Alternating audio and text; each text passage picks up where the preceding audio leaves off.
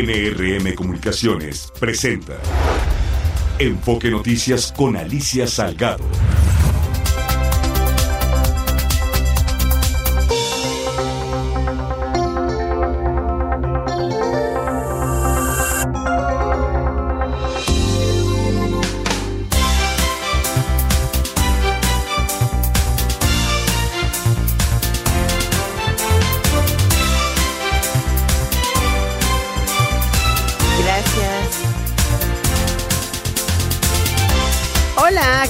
¿Cómo están? Muy buenas tardes, bienvenidas, bienvenidos a Enfoque Noticias. Son las eh, 6 de la tarde en punto, este lunes 22 eh, de enero. Eh, les damos la más cordial bienvenida. Tu diario vespertino ha hablado con foco, por supuesto, en la economía, en las finanzas, en los negocios de México y del mundo. Es eh, un día en el que Aquí en el Valle de México tenemos buena temperatura y un cielo despejado, pero en el país apuntan a que viene el frío, el, frente frío número 29 qué cantidad de frentes fríos, ¿no? Dependiendo de la zona. Pero ni aún así se baja la violencia. Hay violencia en Matamoros, violencia en Sonora, eh, en la Marquesa, caray, el fin de semana, donde quiera. Bueno, este es tu diario vespertino hablado con foco en la economía. Vamos a darle eh, tema porque también hay buenas noticias.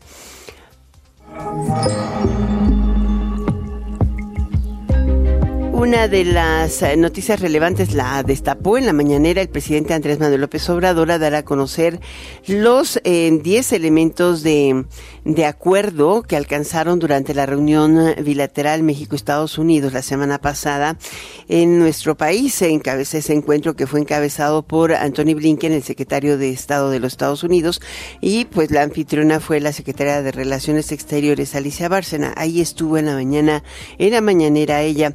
Hoy eh, como resultado en parte de esas eh, pláticas, la Corte ha sido también un producto de, demandas y de, de, un seguimiento judicial muy estrecho.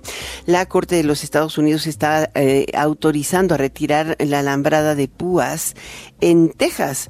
Se acordó, eh, al menos temporalmente, que los agentes de la patrulla fronteriza eh, corten o retiren las vallas de alambre de púas que las autoridades de Texas colocaron en parte de la frontera con México para impedir el cruce ilegal de personas. Esto creo que es una de las noticias, mm, las mejores noticias, porque también hoy eh, México logró finalmente en este proceso judicial que ha estado siguiendo a lo largo de ya cinco años em, que la Suprema Corte de Justicia o el Poder Judicial retome el caso de México contra los fabricantes de armas allá. Eh, toda esta información creo que ha sido pues la más relevante. El sistema de administración tributaria va con todo, con todo contra la evasión y elusión fiscales anuncia el uso de la inteligencia artificial para cruzar datos y afinar su puntería. Se dirige sobre todo a plataformas y a aquellos que usan efectivo. Los rubros de fiscalización son aplicación del saldo a favor en el caso del IVA, impuestos al comercio exterior, evasión por supuesto, y también prácticas de su facturación, terciarización en pagos de nóminas, mercado de combustibles, operaciones simuladas, uso de efectivo y simulación de pensiones. Mira, el año pasado la recaudación de impuestos sumó 4 billones 517 mil 730 millones de pesos, un incremento de 12.3% respecto al 2022. Esperarían tener mucho mejor eficiencia en esta recaudación, de acuerdo con el Plan Maestro 2024 del SAT. Eh, la inteligencia artificial que ya utiliza su plataforma se está enfocando en sectores como el automotriz, bebidas alcohólicas y cigarros, construcción, farmacéutico, hidrocarburos, logística, plataformas tecnológicas, servicios inmobiliarios, seguros, servicios financieros y transporte. Ah, por cierto, van a abrir nuevas sucursales en cinco estados de la República con mayor demanda adicional a las 157 que tiene el SAT. Sí se satura, sobre todo cuando quieres actualizar tu eh, registro federal o obtener el nuevo, porque ya ves que la tiene uno que renovar cada cinco años y es todo un tema. Si lo haces con tiempo no tienes problema y lo puedes hacer digitalmente, pero todo lo dejamos al final. Por cierto, ¿ya pagaste tu refrendo? No lo dejes al final, vete al principio, después te truenas hasta los dedos. Te comentaba que la Corte de Apelaciones del Primer Circuito de Estados Unidos dictó sentencia a favor de México en su demanda contra fabricantes de armas. Informó la canciller Alicia Bárcena. El proceso seguirá abierto y deberá ser analizado. Esto porque eh, justamente el secretario de la Defensa, Luis Quesencio Sandoval, en esta reunión bilateral, alertó del trabajo ilegal hacia México en armas de uso, o sea, del tráfico, perdón, del tráfico ilegal hacia México del uso de armas exclusivas del ejército de los Estados Unidos y presentó las pruebas y se quedaron con los ojos cuadrados. ¿Salen del ejército o los armadores las desvían, ese sí es un tema bastante grave, ¿no? Hecho que, pues bueno, se comprometieron a investigarlo. Comentó que el encuentro se, en el encuentro, en el encuentro se acordaron 10 acciones específicas. Escuchemos. Logramos 10 acuerdos muy concretos. Uno es homologar las cifras migratorias a partir de un panel conjunto, lo haremos semanalmente. Eh, hay una cosa muy importante y es que la Secretaría de la Defensa alertó a los Estados Unidos sobre armas que están entrando a México que son de uso exclusivo del ejército estadounidense. Y es muy urgente que se haga una investigación al respecto. Muy urgente. Eh, sobre este caso, Hoy el embajador estadounidense Ken Salazar dijo que su país va a revisar el reporte de la Sedena, de la Secretaría de la Defensa Nacional, aunque desconocía este informe, destacó que es prioridad del gobierno del presidente Joe Biden reducir el flujo de armas que ingresan a México desde Estados Unidos. Vamos a ir en un momento con Ricardo Trejo que nos dé información de esto, pero de antemano te comento, hoy estuvo también Claudia Sheinbaum en un encuentro con el embajador de Estados Unidos y tres de los tres congresistas que están visitando a México. Y mm, creo que fue un encuentro bastante positivo. Cada día más se subraya en el exterior o dan por hecho que los mexicanos votaremos en favor de ella, porque no hay periódico que no diga que va con la delantera. Y bueno, las encuestas así lo dicen. Ricardo Trejo. Alicia, auditorio de Enfoque Noticias, el embajador de los Estados Unidos, Ken Salazar, reafirmó el compromiso de la administración Biden para frenar el ingreso de armas ilegales a México que utilizan las redes criminales. Sin embargo, el diplomático estadounidense dijo desconocer la supuesta entrada a territorio nacional de armas de uso exclusivo del ejército de la Unión Americana, como lo hizo público esta mañana la canciller Alicia Bárcena. Pero Ken Salazar dejó en claro que la relación militar bilateral es buena. Escuchemos. Que la relación militar entre Estados Unidos y México es una relación buena y una relación ejemplar. Por eso, elementos de Sedena, elementos de Marina, elementos del Ejército de los Estados Unidos, tenemos un intercambio constante. Y porque nosotros reconocemos que la seguridad de América del Norte eh, es una seguridad que lo tenemos que trabajar juntos. Entonces la relación es buena.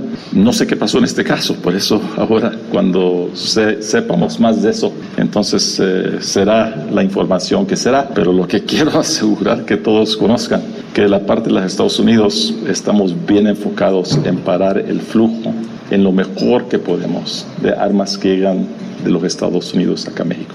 Asimismo, Ken Salazar dijo que el tema de la reducción del flujo de las armas es una prioridad para Joe Biden. Reiteró que el 70% de estas armas que causan violencia en México vienen de los Estados Unidos.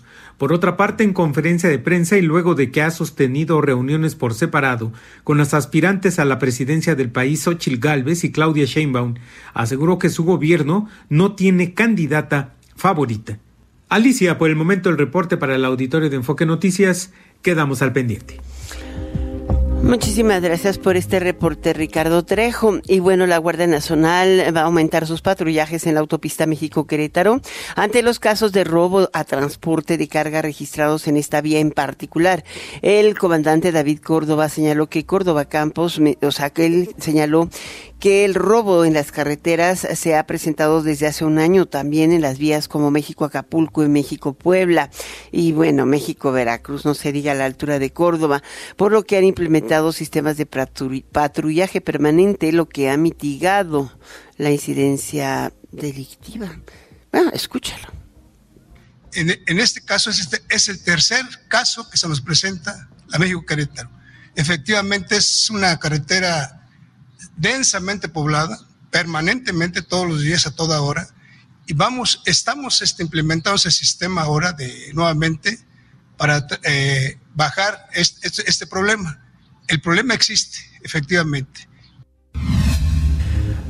Bueno, ayer domingo el presidente de la Cámara Nacional de Autotransporte de Carga, Miguel Ángel Martínez Millán, afirmó que el creciente robo con violencia en carreteras ha obligado a buscar una reunión urgente con la secretaria de Gobernación, Luisa María Alcalde, y también con el secretario de Infraestructura, eh, eh, Comunicaciones y Transportes, porque, pues sí, hay que levantar la voz ante los robos que siguen, siguen y siguen y siguen, aunque se ha estado trabajándose cerca con la Guardia Nacional y la Marina, pues la realidad es que durante el 2023 se registraron 13 mil robos a camiones en carreteras en sus diferentes modalidades. Esto es un incremento del 5%.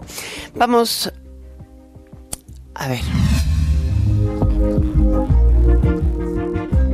Tenemos en la línea a Claudia Sánchez, ella es la directora general de la eh, Cámara Nacional de Transporte de Carga, de la, del autotransporte de carga, es la Canacar. ¿Cómo estás, Claudia? Bienvenida a Enfoque Noticias. Muchas gracias, Alicia. Muy bien, muchas gracias. Saludos a todo tu auditorio.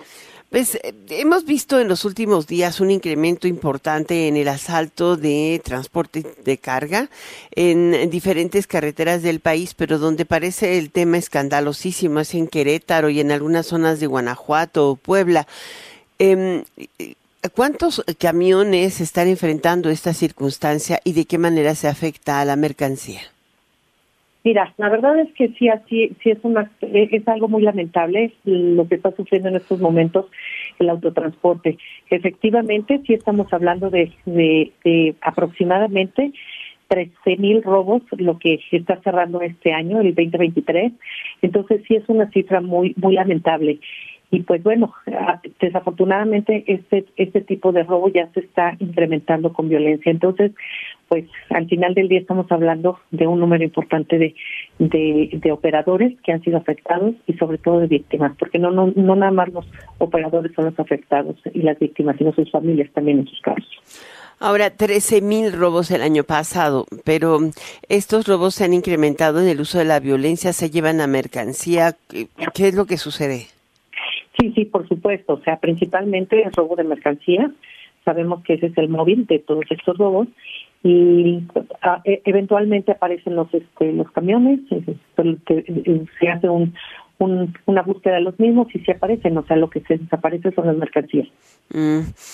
¿Y eh, de qué manera? No, han estado trabajando con los comités de seguridad? Lo hemos platicado aquí con el presidente Miguel Ángel, eh, que, eh, que justamente han estado trabajando de la mano con, la Secretaría de, Seguridad Ciudadana y también con las de los estados. Entonces, ¿cómo lograr finalmente articular una estrategia contra em, los delincuentes organizados? Porque prácticamente hay puntos que todo el mundo conoce que, que son puntos de asalto. Mira, sí hemos venido trabajando, tenemos meses de trabajo con la Guardia Nacional, con quienes hemos tenido muchísimo contacto, y la verdad es que sí, sí hemos tenido reacciones cuando, cuando estamos en ciertas situaciones. El gran problema es que no nada más depende de la Guardia Nacional, también tenemos, este, hemos estado platicando muy de cerca con la Secretaría de la Marina, pero tú sabes que, que digamos en su jurisdicción, que es la parte de los puertos, pues bueno, la situación realmente no, no, no es problemática, en los puertos hay, hay seguridad por, por el tipo de situación de manejo de carga internacional, pero también, o sea, eh, toda esta situación también sucede en los gobiernos de los estados. Tenemos municipios, tenemos gobiernos en donde de pronto se, este, se tienen estas situaciones y tenemos acercamientos con los secretarios de seguridad de los, de los diferentes gobiernos. Sí hemos estado trabajando, sí hemos estado levantando mesas de trabajo y hay, ya han habido avances. Digo, lamentablemente, pues no, no necesariamente los, los avances que todos esperamos, pero sí, sí, sí hemos venido trabajando con ellos. Y creemos que esto tiene que ser, pues, un tema que tenemos que poner en la agenda, en la agenda nacional para la siguiente administración. Estamos trabajando en un plan de trabajo con acciones puntuales que sugerimos desde el punto de vista del autotransporte, ¿no? Nosotros por nuestra parte estamos trabajando también en la prevención. Yo creo que, que esa es la parte que nos puede tocar y en la que podemos colaborar. colaborar. ¿Se tienen algún estimado de las pérdidas acumuladas por esos 13 mil eh, actos delictivos? Mire, pérdidas, este, pérdidas materiales, este, digamos que, que, tendríamos que verlas en función de, de, de cuánto, cuál es el valor que tiene la mercancía. Así un valor muy, muy, este, muy, muy, muy natural. Este, estamos hablando que son 35 mil dólares el valor de, de, de, la mercancía, ¿no? En un contenedor. Em, y también estamos hablando de que un, un camión tiene un valor de 6 millones de pesos más todos los, los gastos colaterales, ¿no? En una situación de robo. Entonces, este, eso es lo que realmente, el, dato que te puedo dar. Sin embargo, el dato más lamentable es que estamos hablando de 13 mil familias, 13 mil víctimas, pues que han sido afectadas precisamente por este delito.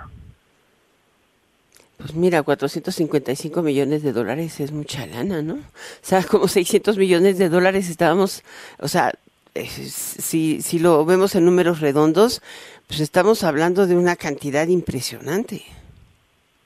Sí, es, es, este, es un dato importante, que, que tampoco es un dato tan exacto, porque tú sabes que tiene todas sus variables. Realmente, en el tema de los de, de, de, las mercancías, pues ese sería el dato. Pues muchísimas gracias, Claudia. Claudia Sánchez, saludos a, al presidente de la Canacar. Sé que está con, eh, teniendo una reunión con la Secretaría de Comunicaciones y Transportes. Ya no les quitamos más el tiempo aquí en Enfoque Noticias. Muchas gracias por ayudarnos a entender lo que está pasando. Gracias, Alicia. Te mando un abrazo y gracias por, por estar siempre interesados de la situación del autotransporte. Te agradezco. Muchísimas gracias. Es la directora general de la Cámara Nacional de Autotransporte de Carga. Vámonos a una pequeña pausa. Pausita, diría yo. Regresamos enseguida.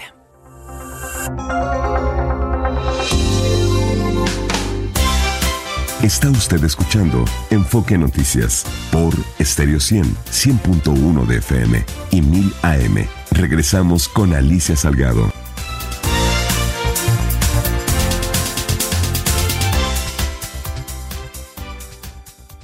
Enfoque Noticias con Alicia Salgado por Stereo 100, 100.1 de FM y 1000 AM. Continuamos.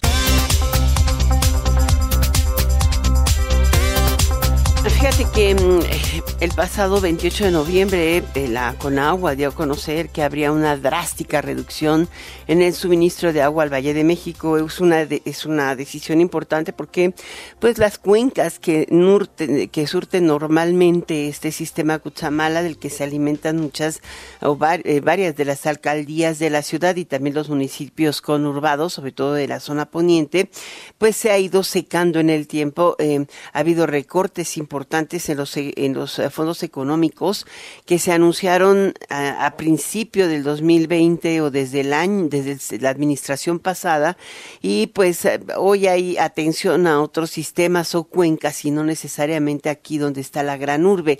Em, se estima que hay poco más de 18 millones de habitantes, estamos hablando de una zona eh, que tiene cerca de 25 millones de habitantes, 18 em, millones de habitantes que están teniendo ese problema de tandeo de agua, te llega una vez y no te llega otro.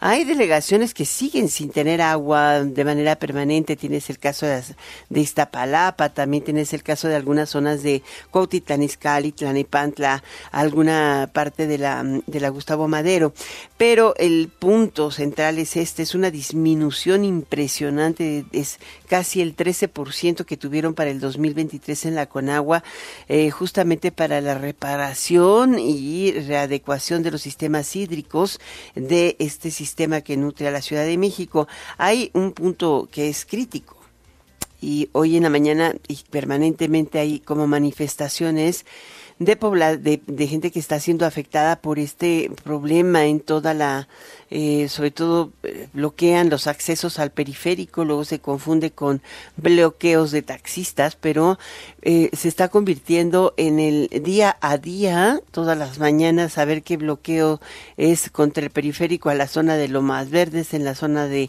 de El Toreo, en fin. Me parece que tomar de rehenes al resto de los ciudadanos es, es algo terrible, pero así está ocurriendo. El 60% del territorio mexicano está ubicado en climas áridos o semiáridos y México es un país vulnerable a la sequía y también al agotamiento de mantos freáticos. Pero una noticia me hizo, me hizo eh, hoy. Se están perforando 18 pozos en diferentes alcaldías en la Ciudad de México para resolver el problema de tandeo. Algunos dicen que están rehabilitando pozos y otros están perforando ir más allá del acuífero, del subsuelo, pues por eso tenemos los sismitos, los microsismos que por ahí aparecen en algunas delegaciones, ¿no? O sea, estás alterando de manera estructural eh, los mantos freáticos y también el subsuelo. Yo creo que este es uno de los puntos que debería atender de forma inmediata Martí Batres, ¿no? Este, preocuparse menos por la política y más por la distribución de agua o por la perforación ilegal de pozos. Y por el otro lado, pues con agua también debería prestar atención a este problema, porque es un problema que hay que resolver de fondo y entero. El, el, gobierno del Estado de México con el gobierno de la Ciudad de México, con todos los municipios y delegaciones. Somos habitantes de todo el valle y no nos interesa mucho el tema político cuando se trata de que el agua escasea, ¿no? En fin. Vámonos ahora con nuestra siguiente entrevista. Eh, pero quiero contarte algo más, perdón. La Secretaría de Relaciones Exteriores dio a conocer hoy que se logró conversar con dos mexicanos que se encuentran en el buque de carga secuestrado en el Mar Rojo por rebeldes hutíes de Yemen.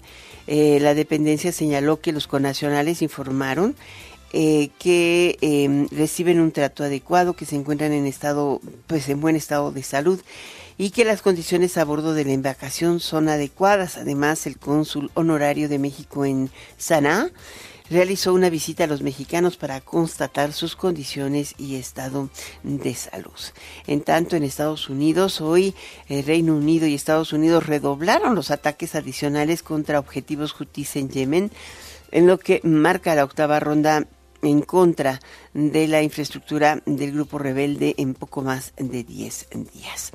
Vamos con Kenneth Smith Ramos, el socio eh, en, el despacho Egon y ex jefe de negociación técnica de México ante o en el eh, eh, pues en el TEMEC, porque fue la primera versión TEMEC, la, la, versión real, después vinieron y lo desacomodaron, tantito y ahora pues yo creo que van a tener que trabajar para remediar algo de lo que se hizo mal.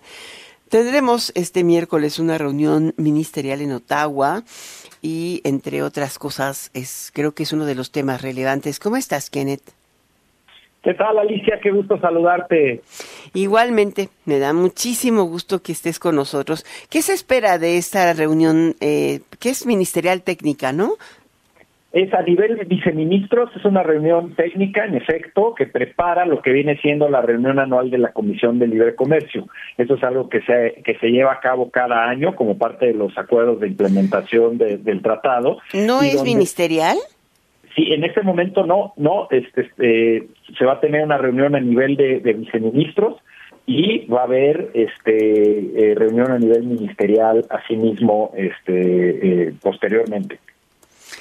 Ahora, ¿qué, temas van a estar eh, platicando en esta reunión? ¿Quién va? ¿El subsecretario de Negociaciones Comerciales? Sí, debe estar este, presente el subsecretario. Eh, asimismo, uno de los temas que es importante tomar en cuenta es que se divide en dos fases siempre estas reuniones. Son las reuniones a nivel, digamos, de eh, bilaterales en un primer día, en donde vamos a tener las bilaterales Canadá-Estados Unidos, Estados Unidos-México, eh, México-Canadá.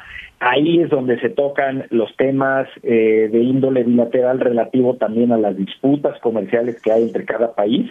Hemos hablado bastante de las disputas pendientes entre México y Estados Unidos en maíz, el tema automotriz, por supuesto, pero también no olvidemos que Estados Unidos y Canadá tienen un tema fuerte en materia de lácteos, en materia de acceso de lácteos a este eh, al mercado canadiense.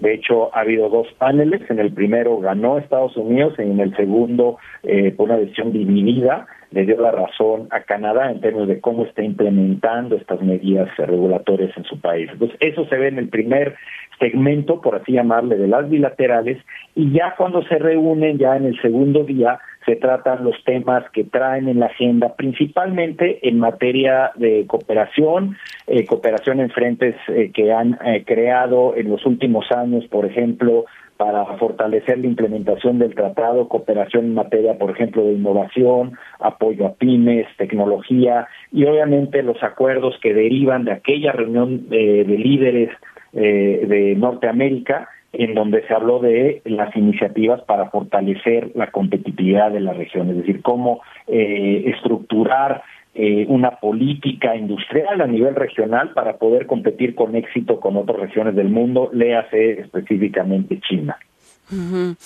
Ahora, hoy hay un tema importante sobre la mesa, el el 17 pasado concluyó el periodo que dio la USTR para que subieran eh, pues sus opiniones y escritas los que puedan los peticionarios del proceso de audiencias que va a llevar a cabo para eh, revisar los términos de la negociación en materia de comercio automotriz.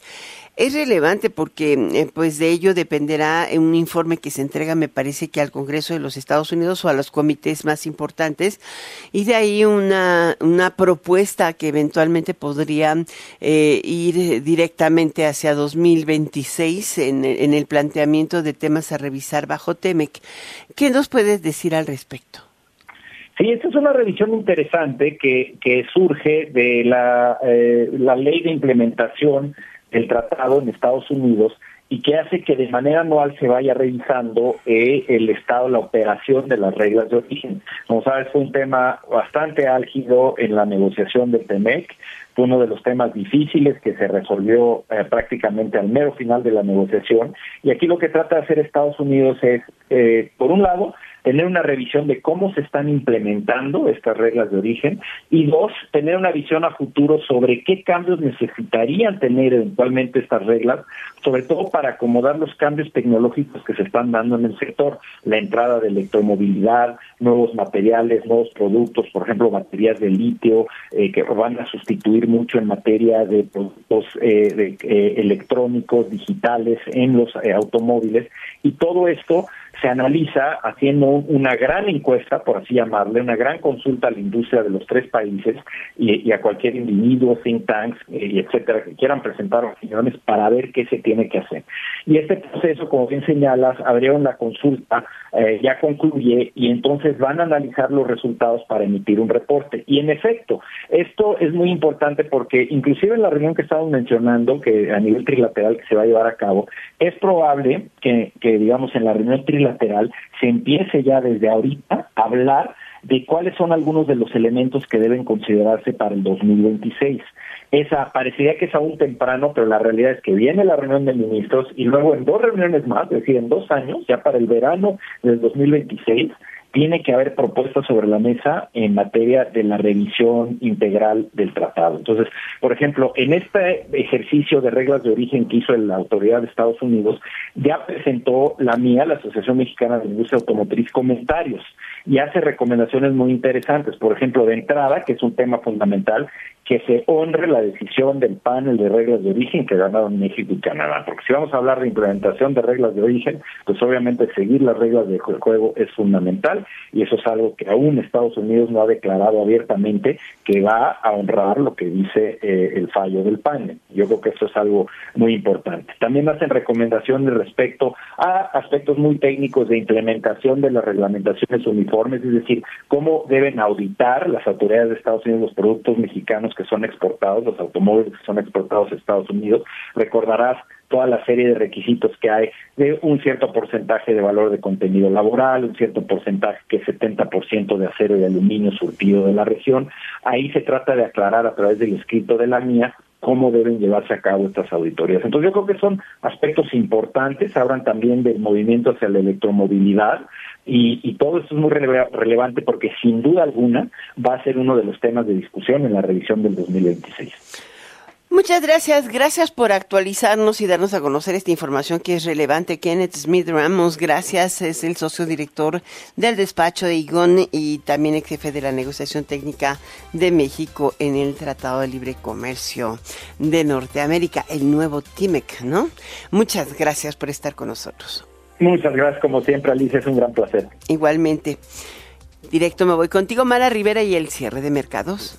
Gracias, Alicia Auditorio de Enfoque en Noticias. La Bolsa Mexicana de Valores terminó la jornada con una pérdida de 1.43%.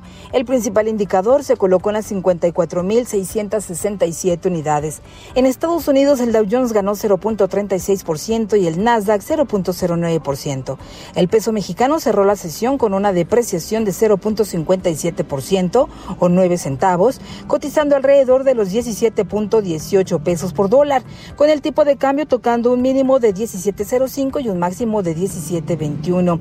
La depreciación del peso, por cierto, se debe a que el dólar se fortaleció durante la sesión avanzando 0.12% de acuerdo con el índice ponderado. Hasta aquí los números. Muchísimas gracias, Mara Rivera. Voy a una pequeña pausa, pausa chiquita.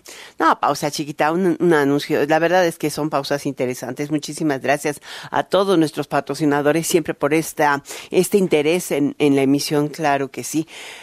Vamos a un corte, regreso enseguida. Enfoque Noticias con Alicia Salgado por Stereo 100, 100.1 de FM y 1000 AM. Continuamos.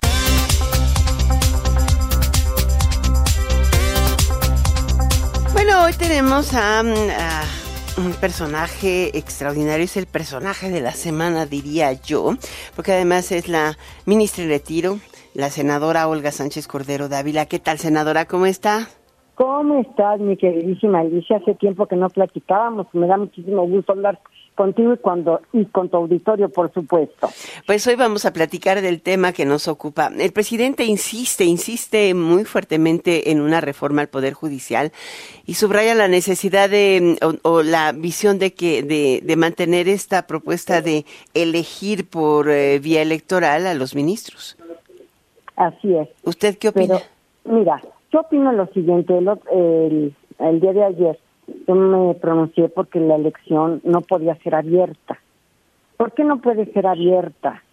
Por una razón, porque primero hay que saber, no, no sé cómo vaya a presentar la reforma, pero hay que saber la metodología en su caso para ver quién puede eh, ser votado popularmente, porque mira, primero la Constitución establece una serie de requisitos. Tener cuando menos 35 años, o sea, mm. no los menores de 35, sí, pero claro. además tienes que tener una antigüedad profesional, con uh -huh. título profesional de licenciado en Derecho, por 10 años.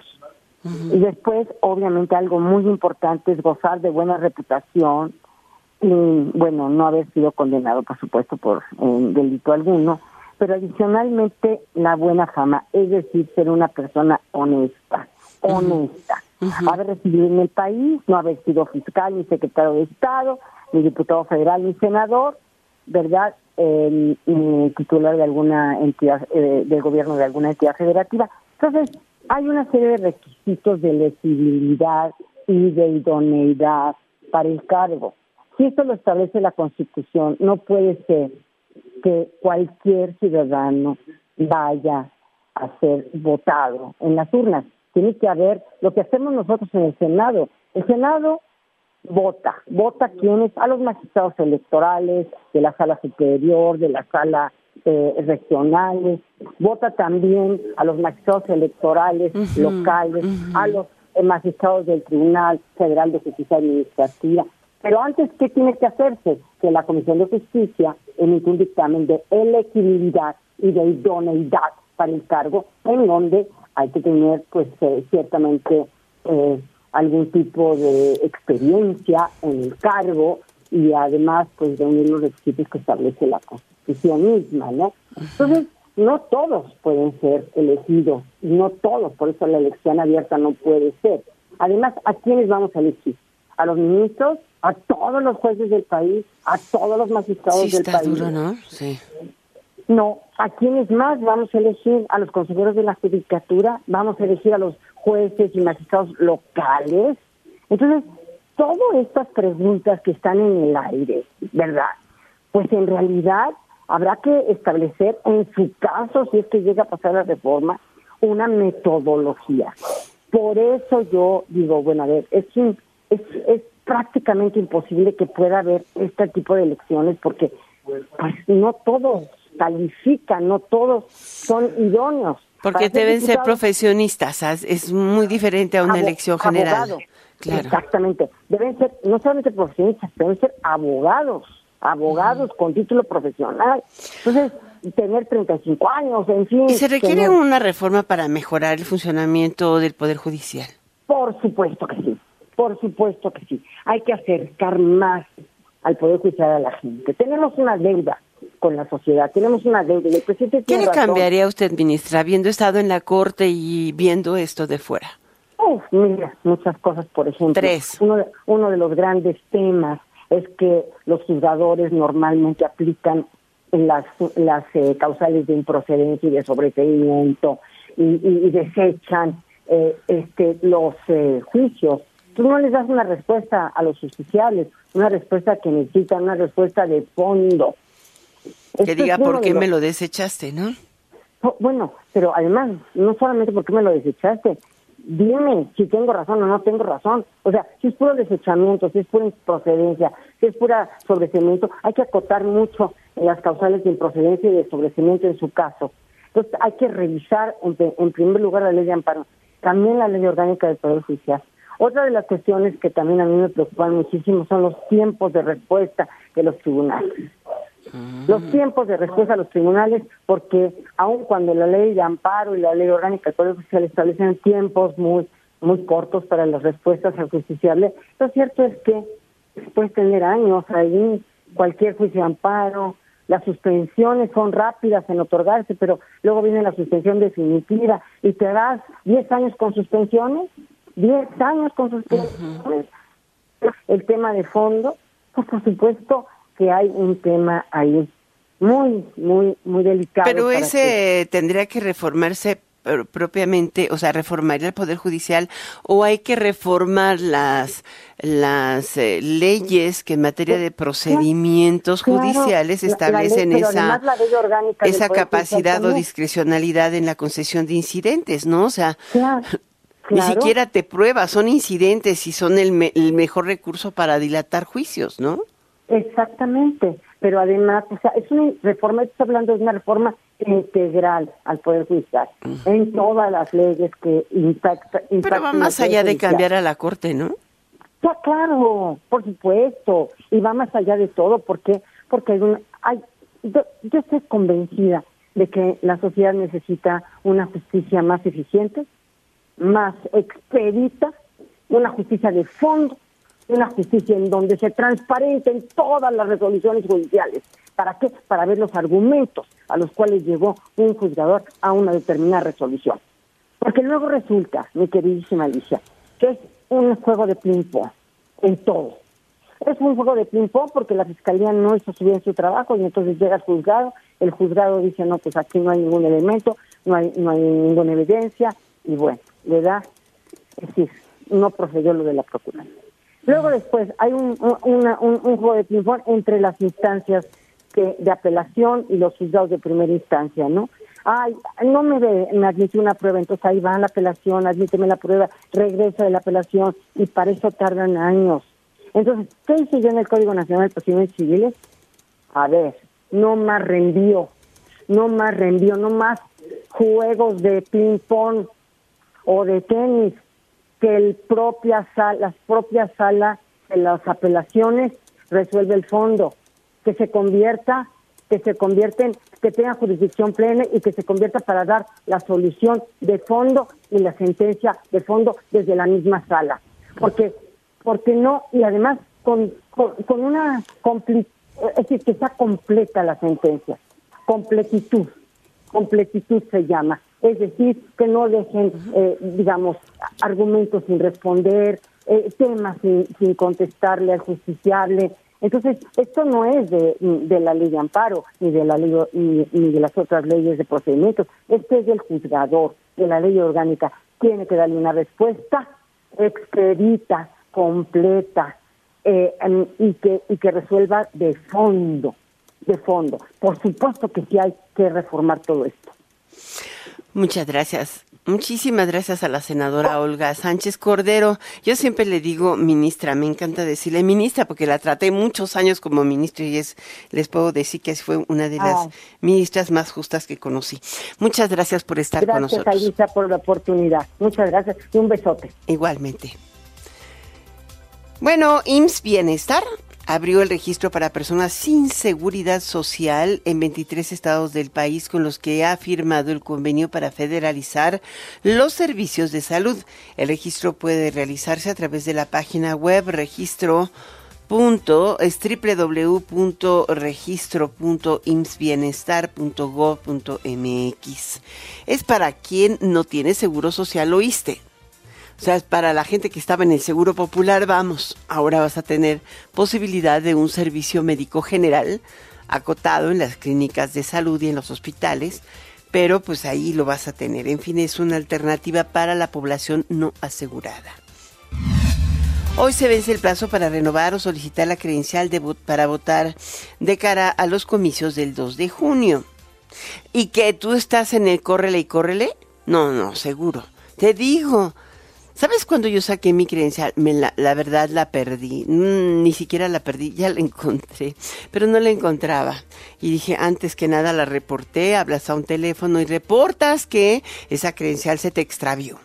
Y si te la robaron, que te robaron. Pues ¿sabes por qué? Porque muchas veces hay problemas de uso indebido de esas credenciales con robos, o con fraudes o con el intento de eh, defraudar tus propias cuentas bancarias o eh, acciones así de que hay que tomarte la molestia de entrar al teléfono del INE del, registro federal de, de electores y cancelar tu credencial estemos o no en año electoral, eso es importante que lo tomes en cuenta, pero la otra, la más importante es, saca tu credencial, ¿cómo? Sigues en el corre y corre. Bueno, vámonos a una pausa, regreso enseguida. Enfoque Noticias con Alicia Salgado por Stereo 100, 100.1 de FM y 1000 AM. Continuamos. Bueno, es el momento de platicar con el experto, el experto director de análisis económico y bursátil de CI Banco, Jorge Gordillo. ¿Cómo estás, Jorge? Bienvenido. Hola Alicia, buena tarde, muy bien, gracias. Em, eh, ¿Qué tan probable es que la Reserva Federal baje su tasa de interés? Eh, tenemos reunión de política monetaria el próximo 30 de enero y creo que esa es marcadora porque a la semana siguiente viene la de México. Eh, como que los mercados ya han ido asimilando que su entusiasmo por la baja no era probable, ¿no? Exactamente, y lo veníamos comentando semanas anteriores, sí. era demasiado el, el, optimismo que tenía el mercado. De alguna manera hasta, nos quedaba, nos quedamos a pensar que quisiera incluso forzar a la, a la Reserva Federal a ya bajar las tasas de interés pronto, ya para el mercado ya fue mucho tiempo las tasas en niveles muy altos, quisieran ya poder planear inversiones de más largo plazo con un escenario de baja en tasas de interés, pero como dices, eh, la verdad es que los datos económicos que han salido en, lo que va del año, los que esperamos que salgan esta semana, que son varios, no, no dan señales todavía de enfriamiento contundente en la economía norteamericana. La economía se muestra sólida en el consumo, en, el empleo, y mientras esto no sea así, pues tendrá pretexto la Reserva Federal para mantener tasas eh, así sin cambio, ¿no? Este, lo único que sí aceptó fue que ya llegó al techo del, del ciclo de, tasas, aceptó que sí iba a bajar tasas en algún momento del año, pero no tan pronto como marzo. Entonces, lo que hemos estado observando en los mercados es una corrección de estimas de, percepción, una especulación eh, sobre este cuándo empezará a subir, bajar tasas de interés. Eh, creían que podía ser el primer trimestre, ahora se mueven al segundo trimestre, pero incluso el segundo trimestre también se me hace muy pronto, quizás sea a mediados de año o hasta el tercer trimestre. Digo, ese es muy curioso, pero ¿qué tanto influye sobre el resto de los mercados o la percepción este movimiento de tasas? Influye mucho porque normalmente cuando hay un escenario de bajas en la tasa de interés, sobre todo en Estados Unidos, el, el mercado se anticipa y busca o, eh, tienen incentivo suficiente para buscar inversiones con mayor riesgo. Eh, lo que pasó cuando las tasas subieron es que muchos inversionistas se fueron al dólar eh, aprovechando las tasas tan altas históricas que estaba ofreciendo los bonos norteamericanos. Ahora, con la posibilidad de que vayan a bajar, bueno, entonces empiezas, pues tienes el incentivo para corregirte y irte a, apostarle a la bolsa de valores o a monedas o a países emergentes con, con monedas este, un poco más riesgosas, ¿no? Como tú decías, hoy el gobernador de la Reserva Federal, Christopher Waller, decía que simple y sencillamente iban a actuar muy cuidadosos en la calibración de la política monetaria y de las tasas de interés. Pero al mismo tiempo eso a veces hace que nuestro peso se siga fortaleciendo y cada vez más hay exportadores que, que ya no ven la suya, no ven lo duro sino lo pesado. Entre la inflación mayor en México y el superpeso, pues eh, operan ambas en sentido contrario a la exportación mexicana, ¿no? Exactamente. Entonces, si lo que más está uh, observando, lo que más está influyendo en el tipo de cambio es esta sensación de que bajen tasas de interés, el peso seguirá fuerte. Eh, lo que no, lo que no queremos, lo que hemos, lo que no, no hemos visto, lo que falta por ver es cuánto se puede separar Banco de México de esta percepción de la Fed. Si Banco de México se adelanta en el proceso de bajar de tasas de interés, que tiene condiciones para hacerlo, entonces, pues no, pues la inflación no ha sido necesariamente benigna en el caso de México. Estados Unidos tiene una menor inflación. Estoy de acuerdo contigo, o sea, no no en el sentido de que pueda bajar tasas, que vaya a bajar tasas en enero en esta reunión que tiene, este, pero sí antes que la Fed, porque por los niveles que tiene la tasa en México están demasiado altos, ¿no? Es arriba del 11%. Este, si en algún momento se empieza a percibir que se pueda adelantar Banjico, entonces a lo mejor eh, ese diferencial de tasas, eh, la reducción del diferencial de tasas puede ayudar a, ajustar o corregir un poco el tipo de cambio a niveles que estemos un poco más más tranquilos o que los exportadores por lo menos se les quite el agua del cuello, ¿no? Este, eh, hay otros hay otros fenómenos que también le pueden ayudar al tipo de cambio, fenómenos geopolíticos, fenómenos políticos, cada vez gana más fuerza la posibilidad de que el representante de los republicanos sea Donald Trump, y ese sí no le gusta eh, directamente a, los eh, activos mexicanos, ¿no? Bueno, ese podría ser una ayuda, pero no, no son condiciones que quisiéramos escuchar porque este nos quita la percepción de crecimiento económico, ¿no? Mm. Ah, según el, eh, el mercado de futuros del CME, el, del, del, Chicago Mercantile Exchange, eh, eh, la encuesta muestra o eh, eh, se muestra por, por la apuesta de futuros que el 67 eh, o 63% de los inversionistas están esperando que la Fed baje la tasa en marzo. Y, pero 63 es muy alto y si lo vemos, por ejemplo, en los mercados del ECB en, en, en Europa es lo mismo. Eh, por más que los agentes, los oficiales de la Fed dicen no vamos tan rápido, los mercados siguen diciendo pues ya bájale.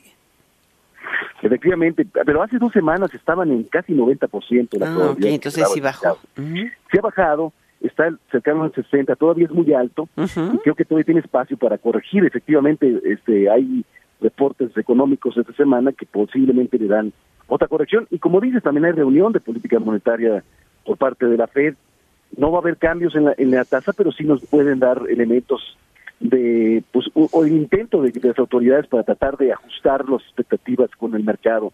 Todavía hay espacio para corrección. Y bueno, la verdad es que estamos iniciando el año, se está conformando, apenas las perspectivas están cambiando muy rápidamente.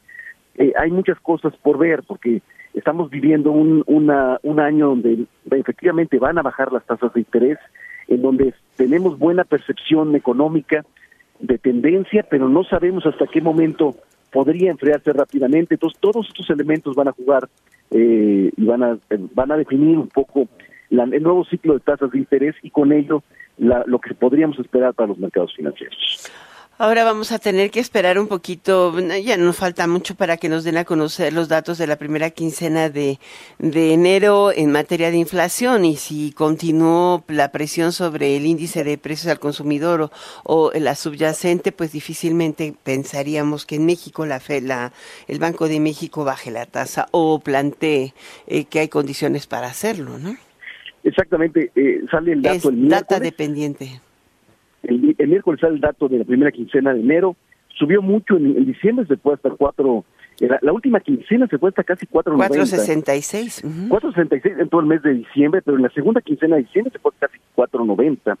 Este, es- la expectativa es alta, pero parece que se va a regresar al 4.60 en la primera quincena y va a ser y va a ser largo el camino hacia el 4%. Nosotros tenemos eh, pronosticado que se dé hasta quizás septiembre o octubre, ¿no? Los mismas Pues el Banjico lo ve hasta el cierre. 2025. Pero bueno, 2025 ven el, el 3%, ¿no? sí. Muchísimas gracias. Gracias por estar con nosotros, Jorge Gordillo. Nos podríamos quedar platicando mucho rato más. Gracias, como siempre, al director de Análisis Económico y Bursátil de CI Banco. No, muchas gracias a ti, Alicia, que estés muy bien. Hasta la próxima semana. Hasta la próxima. Bueno, Enfoque Noticias te invita a seguir con nosotros en Stereo 100 y Radio 1000 con Daniela Inurreta en Golden Hits. Yo te espero mañana aquí tempranito, desde las 6 está Enfoque Noticias, pero aquí a las 6 de la tarde en punto de la tarde, en tu diario vespertino hablado, soy Alicia Salgado.